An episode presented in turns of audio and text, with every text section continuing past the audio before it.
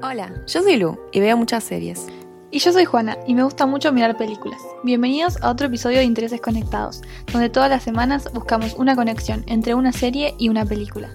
En este episodio vamos a estar discutiendo una serie y una película que nos sorprendieron.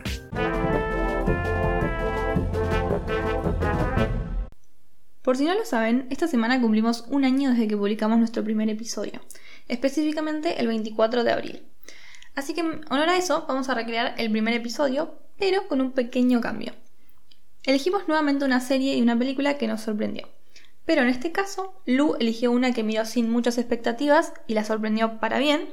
Y yo voy a hablar de una película que miré con expectativas un poco altas, pero me terminó decepcionando.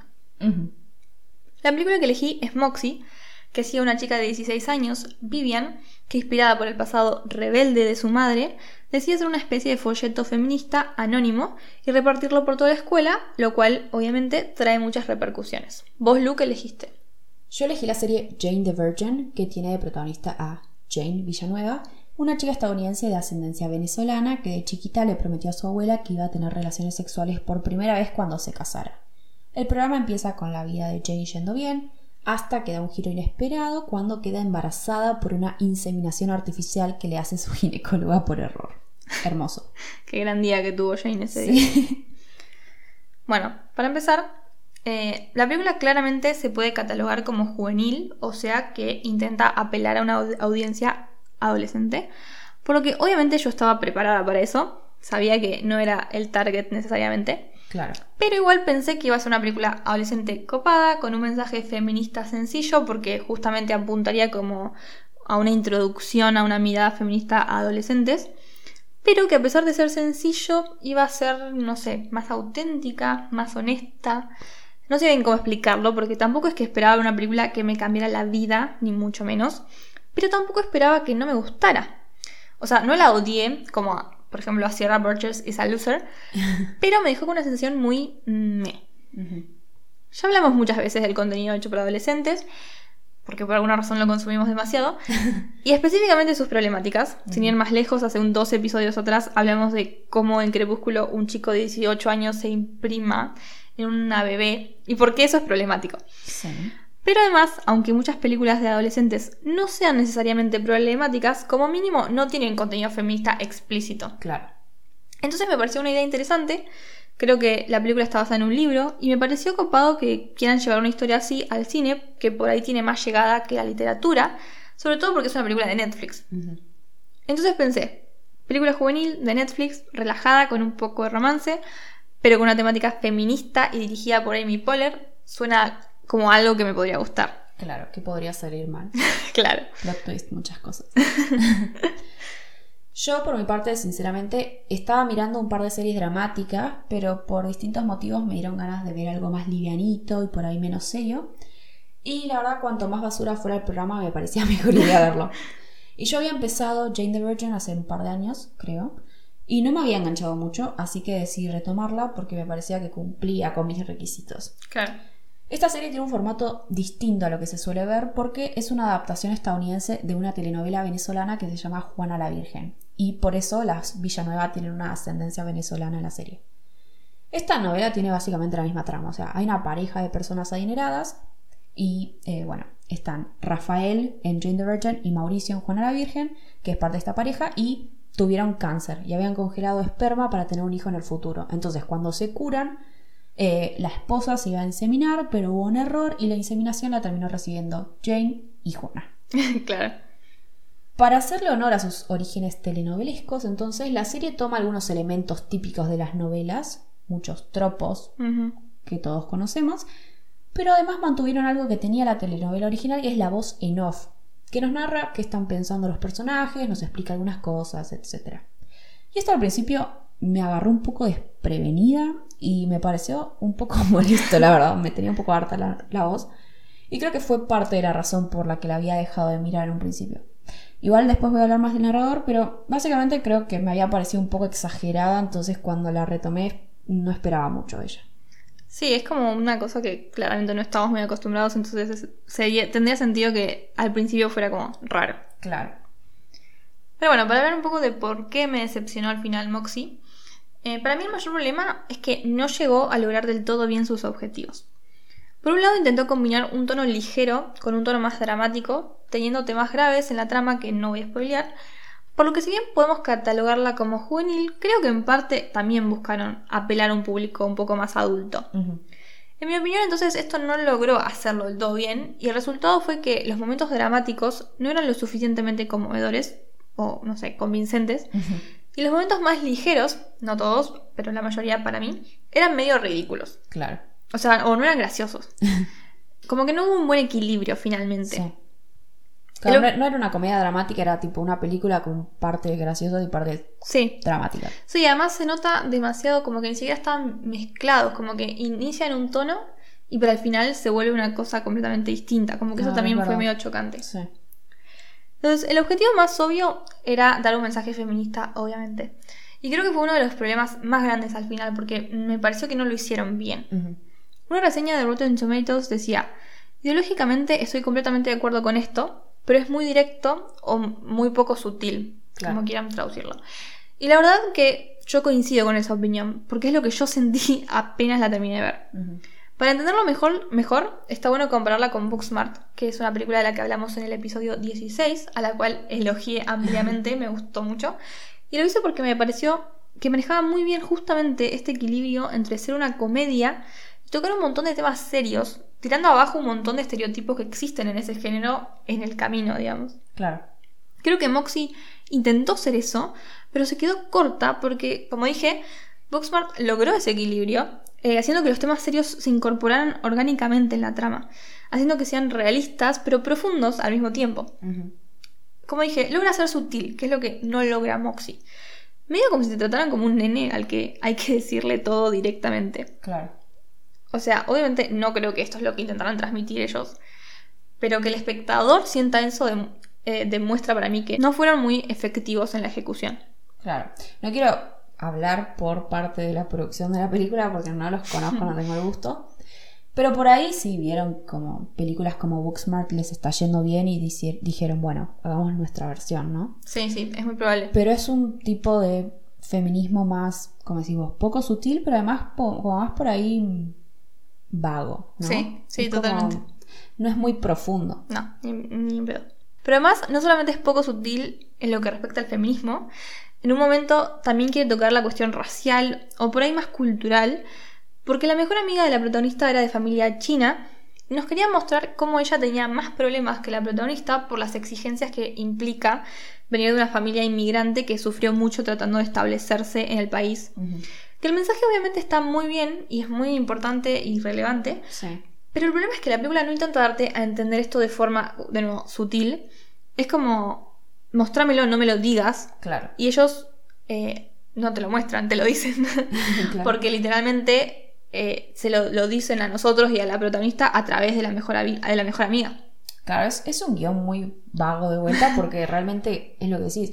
Un buen guion te muestra las cosas, no te las dice así de la Claro, claro, yo, o sea, yo hubiese preferido mucho más que, o sea, yo de nuevo, como ya dije mil veces, yo no sé mucho de técnico sobre el cine, pero sé que hay formas de que vos mostrás las cosas y el espectador las entiende Claro. y además también la podría haber entendido así la protagonista. Sí. Por ahí también subestimaban la audiencia que iba a ver la película. Sí, es verdad, que me parece un error, la verdad, porque ya hemos hablado de que no tiene sentido subestimar a los adolescentes solamente porque son adolescentes. claro. Eh, o sea, lo entendería en una película infantil, ponele, pero no sí. es el caso. Entonces, la película para mí termina dejando una sensación de me, porque no lograron conseguir el efecto de ninguno de los dos géneros que intentaron combinar. No te divertiste como te divertirías con una comedia, ni te conmovió como te conmovería una película dramática, porque además los elementos dramáticos fueron para mí usados principalmente como una forma de unir a los personajes, cosa que tampoco tuvo el efecto esperado, al menos para mí, entonces como que no funcionó de, ninguna forma. Claro. Bueno, para pasar a algo más positivo, eh, hay algunas diferencias clave entre la telenovela y la serie. Y creo que son justamente claves para que haya disfrutado tanto ver la serie. Para empezar, lo más obvio es la cantidad de episodios, porque no es lo mismo ver una temporada de 153 episodios que 100 episodios divididos en 5 temporadas. No. Personalmente me parece mejor el formato de temporadas más cortas porque es menos probable además que haya episodios de relleno, ¿no? y la trama avanza mucho más. Sí, totalmente. Otra cosa que hace Jane the Virgin que hace que sea re buena serie es el narrador. y no sé, claro. y pobrecito, yo sé que lo odié. Y no sé por qué no me gustó al principio, por ahí lo que dijiste, como que no estaba acostumbrada. Eh, pero realmente es un elemento que hace que te mantengas todo el tiempo conectada con el programa. Es como un personaje más. O sea, el narrador hace chistes muy divertidos, rompe la cuarta pared interactuando con el espectador, nos cuenta qué anda pasando por la cabeza de los personajes, nos habla del pasado de los personajes y a veces hasta por ahí nos recuerda qué había pasado temporadas atrás o hasta episodios atrás para que podamos entender las escenas. Y esto es súper útil en una serie donde pasan mil cosas por episodio y además hay un montón de personajes principales. Claro. Termina siendo como un amigo dentro de la historia que interactúa constantemente con vos. Claro, estás como viéndola con alguien la, la serie. Claro. Alguien que encima es medio omnisciente. Claro. Y si les gusta el humor meta, o sea, humor eh, muy autorreferencial y que rompe la cuarta pared, les gustaría seguro este elemento. Por ejemplo, si les gustó Arrested Development o hasta Community. Claro. Eh, pero bueno, esta serie es distinta a esas porque es muy exagerada, pero porque en cierta forma es tanto una parodia de las telenovelas como también un homenaje al formato. Y creo que esto tiene que ver mucho también con la protagonista. Jane es fan de las telenovelas porque creció viéndolas con su mamá y su abuela. Y en cierta forma me parece que ve al mundo en ese formato porque no sé, le gusta creer que vive en una por ahí. Y con todo lo que le pasa no era culpa porque miren lo que pasó en el primer episodio. O sea, efectivamente vive en una telenovela, sin duda Claro. Otro elemento en homenaje a Latinoamérica que incluyó la serie es el realismo mágico. en Jane the Virgin no hay magos, no hay brujas, no hay vampiros ni nada por el estilo, pero Jane es fanática de la literatura y le encanta leer realismo mágico, y esto aparece mucho también en la serie. O sea, muchas veces por ahí objetos inanimados empiezan a hablarle a Jane sobre sus problemas o ayudándola a descifrar dilemas personales o qué decisión tomar cuando necesita un poco de perspectiva externa. O si no, a veces simplemente pasan cosas mágicas que reflejan los sentimientos que tiene la protagonista cuando son muy fuertes. Entonces, el realismo mágico es como un elemento clave para mostrarnos momentos decisivos de la vida de Jane. Y también me parece que es un lindo homenaje a los gustos de Jane, ¿no? Claro, sí. Bueno, para seguir criticando a Moxie. Otro problema que yo tuve con la película fueron los personajes. Por empezar, la protagonista no me cayó bien. Supongo que eso es entendible al principio porque la película es un poco estilo coming of age, que implica que vamos a ver un crecimiento en el protagonista. Pero el problema es que nunca llegó a caerme bien, ni al final. Por un lado, ella es la protagonista y es el personaje menos interesante de todos los personajes. Es una chica blanca y rubia privilegiada que no tiene demasiados problemas en su vida en general. Claro. La madre es recopada, de adolescente era activista feminista, pero su hija es muy aburrida. o sea, es la verdad. Y entiendo que el inicio de la película necesita que ella no tenga una mentalidad eh, feminista, porque justamente se trata de cómo empieza a ver estas cosas. Pero llega un punto que es demasiado. Primero porque a quién se le ocurre que tiene una madre así, ella no iba a tener eh, ni idea del feminismo. Eh, por ejemplo, en un artículo de página 12, Juan Pablo Sinelli dijo esto. El juego de poner en paralelo la juventud de la madre en los 80, 90 con la actualidad hace parecer que los logros conseguidos por el feminismo en los últimos 20 años fueran en realidad algo incipiente, cuando el camino recorrido ha sido mucho.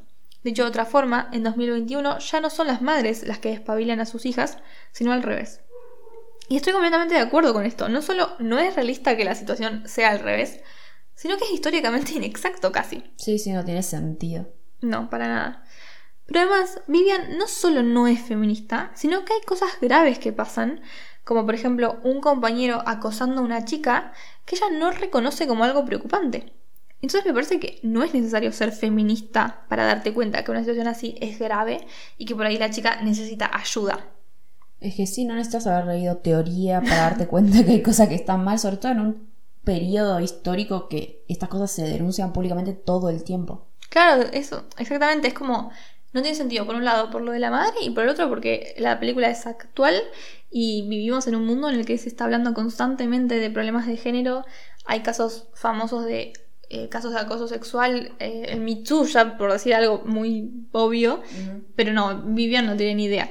Claro, creo que también eso por ahí hace que te moleste. Es tipo, ¿dónde estás viviendo, Vivian? Claro, estuviste bajo una piedra a los 16 años de tu vida. Y tu madre no te crió. Pero encima la película nunca le da demasiada profundidad a Vivian, más allá de que se convierta en feminista. Entonces el momento del nudo, cuando ella se vuelve una adolescente insoportable en su momento más extremo de ser un personaje odiable, que se pelea con todos los que quiere, que además es algo muy usado en este género, el momento de pelea porque el protagonista se vuelve insoportable y bueno, después la gran reconciliación. es verdad no tiene ningún tipo de impacto prácticamente, porque a esta altura ya, nos, eh, ya no nos es demasiado relevante qué le pasa, ni podemos justificarla o al menos entender sus acciones, porque como dije, el personaje no es interesante, no tiene profundidad, nunca le pasa nada y es la más privilegiada. Claro. Entonces, por ahí una persona que la está pasando re mal y está tratando mal a todo el mundo, pues, o sea, decís, bueno, si está mal lo que hace, pero entiendo que la está pasando mal. No, no es el caso. claro. Cuando pasa esto, esta parte que ya se vuelve insufrible, es cuando más se nota lo que dije antes, este desequilibrio entre el drama y la comedia. Porque los, momentos dramáticos de Vivian se terminan volviendo ridículos y tienen cero impacto. O al menos en mí, pero es como ver a una niña chiquita siendo caprichosa y punto. Te dan ganas de cachetearla. Claro. Entonces creo que acá entra en juego algo que eh, tiene que ver con el feminismo blanco. Porque el despertar feminista de Vivian sucede cuando conoce a una chica nueva de su escuela eh, que se llama Lucy, que es afrodescendiente y en muchos sentidos mucho más despierta que ella. Yo personalmente creo que Lucy hubiese sido una mucho mejor protagonista que Vivian. Por un lado, porque es la chica nueva a la que el popular de la clase acosa apenas llega, eh, llega a la escuela. Lo que ya le da un peso eh, grande a un posible crecimiento respecto al feminismo, pero también respecto de, no sé, ella como persona y su identidad, como que hay mucho lugar para su desarrollo. Y por el otro es porque es una chica afrodescendiente y que obviamente eso mismo tiene un peso. Y de ahí pueden surgir discusiones súper interesantes e importantes respecto a la raza, pero también su relación con el feminismo, la interseccionalidad. además eh, era latina, o sea, había todavía otra mm. cosa más que para tener en cuenta. Claro, hay un montón de cosas que podrían haber hecho eh, en la trama más interesante y nos podrían haber ayudado a empatizar con el personaje principal, porque el problema con Vivian no es que la chica blanca no pueda ser querida, obviamente que no es lo que estoy tratando de decir, pero si encima ni siquiera tiene algún tiene algo que nos haga empatizar como la película quiere que empaticemos, porque también que no le pase nada en la vida no implica que no podamos sentir empatía por ella. Pero ellos estaban tratando de que nosotros empaticemos con Vivian de una forma que no la crearon a ella de la forma necesaria para que nos sintamos así. No sé si entienden lo que estoy diciendo. Es que creo que también eh, que no haya pasado algo, aunque fuera algo menor, pero a ella sí. hace que no podamos entender este giro de, de pasar a no ser feminista a ser eh, la líder. activista. Claro, la líder del feminismo. Claro. Tipo, ¿qué pasó ahí? No había hecho, o sea, eh, tener una madre feminista activa que había sido súper militante en la adolescencia, eso no había hecho que ella activara nunca. ¿Por qué de un día para el otro a los 16 años se le despertó? O sea, no pasó nada para que tengamos ese cambio. Y de hecho, encima como Lucy, hay varios otros personajes que tienen muchas más razones que vivían justamente para esto, para querer iniciar una revolución y que podrían tener haber tenido un arco más profundo que haga que el espectador justamente empatice con ellos. Pero no, la protagonista siempre es blanca y privilegiada. Entonces, de nuevo, si ellos querían que nosotros nos sintamos de esa manera con Vivian, que podamos entender ese cambio y que nos empaticemos hasta el punto de entender por qué se puso como se puso en el nudo de la película, tendrían que habernos dado algo más para que podamos empatizar con ella porque no es suficiente. Repito, no porque no se pueda sentir empatía por alguien que no tiene problemas, sino porque, porque por el enfoque que nos quisieron dar ellos. Claro. Y encima, esto, este tema, también nos, no solamente puede ser un comentario sobre la película en sí misma, sino sobre el mundo del entretenimiento en general, que es algo que ya hemos hablado antes, pero igual no está de más decirlo, que es que están acá tratando de darnos una película inclusiva, que toque temas serios, que encima dirigida hacia adolescentes, que es una gran edad para introducir este tipo de temas. Pero a fin de cuentas siempre hacen lo mismo. ¿Quién es la protagonista? Una chica blanca, rubia, con la que tenemos que sentir empatía porque sí. Entonces es como, ¿por qué no darle ese lugar a Lucy, que hay un montón de de, de, o sea, ya hay tantas películas con, con, personajes principales como Vivian y muy tan pocas con personajes como Lucy, que capaz que sería mucho mayor impacto que una chica de 16 años, afrodescendiente o hija de latinos, se ve a sí misma representada en una película, atravesando por eso todas esas situaciones, aprendiendo del feminismo y de otros temas, creo que sería mucho más rico, mucho más novedoso y, tendría incluso más sentido directamente. Sí, o ni siquiera Lucy, pero que todas las otras protagonistas que son parte del movimiento feminista, digamos, de, esta escuela secundaria, son mucho más ricas como personajes que Vivian. Todas tienen historias más interesantes, obviamente muy poco desarrolladas, pero ya lo poco que sabemos hace que dé pie a que sean mejores protagonistas. Claro, que de hecho hay una chica que es rubia, blanca y hasta popular que eh, sufre una situación súper grave de eh, un ataque sexual, digamos. Y ya eso, que es un horror, pero que eso ya le da una profundidad al personaje en el sentido que ellos le quisieron dar a Vivian. O sea, si ella hubiese sido la que decide empezar un movimiento feminista porque le pasó lo que le pasó, tendría mucho más sentido y sería mucho más fácil para nosotros quererla como protagonista y empatizar con ella incluso en sus peores momentos. Totalmente. Eh, bueno, hablemos de los personajes de Jane the Virgin o de Juana, porque si hay algo que cambia mucho de la telenovela a la serie es la edad de los protagonistas. Y esto no puedo dejar de hablar de esto porque es realmente preocupante, porque Juana tenía 16 o 17 años y estaba en la secundaria y quedó embarazada de un empresario del que termina enamorándose y obviamente se terminan casando. Y no creo que tenga que justificar mucho para decir porque esto me parece un horror, ¿no? No, no. creo que quedó muy claro que en este podcast no apreciamos ese tipo de relaciones. claro. Por suerte en la serie Jane tiene 23 años y el padre de su bebé tiene 31 años. Y está bien, es una diferencia de edad considerable, pero Jane es una universitaria y no es una niña de secundaria, o sea, es una adulta. Sí, no, es una diferencia eh, abismal respecto a la telenovela. Sí. Otra cosa que me pareció buena es la representación que tiene la serie eh, de los personajes latinos, porque creo que hay un muy buen balance entre no hacer un programa sobre ser latino y que simplemente trate sobre eso y tomar en cuenta la cultura de la familia Villanueva. Para dar un ejemplo, además del homenaje al realismo mágico y las novelas de las que ya hablé, el programa claramente está en inglés, pero Alba, la abuela de Jane, habla el 99% de veces en español. Y su hija y su nieta le suelen responder en inglés y así se comunican, mostrándonos cómo funcionan la mayoría de los hogares donde conviven parientes inmigrantes con sus familiares nacidos en el nuevo país. O sea, Alba no habla en español porque no sepa inglés, sino que habla español porque es su lengua natal. Entonces es un detalle chiquitito por ahí, pero que nos dejan meternos en el hogar de un montón de familias multilingüales, ¿no? Sí, además creo que está bueno que, sobre todo en Estados Unidos, digan, mira, está, bien, o sea, no tiene nada de malo que los inmigrantes hablen en su idioma en otro país, porque es un tema allá que las personas más conservadoras están tipo, si venís a nuestro país a hablar nuestro idioma, y es como, no, no es necesario, tipo, no es tan grave que es, si ella quiere hablar en su idioma natal, hable en su idioma natal. Claro. Y de hecho, en un episodio, este comentario aparece de un personaje que le habla a Alba y le dice, aprende a hablar inglés. Y el programa claramente lo condena, ¿no? O sea, nos muestra estas problemáticas constantemente. Ahora, las Villanuevas no son las únicas con ascendencia de otro país. Petra, por ejemplo, eso, que es otro de los personajes principales, es de la República Checa. Ahora, sí, es muy cuestionable la forma en la que muestran al país, porque obviamente está en tonos grises para mostrarnos que es triste, pobre y frío.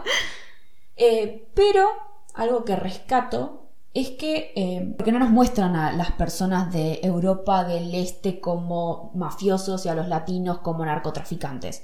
Nos muestran personas de distintos lugares, punto.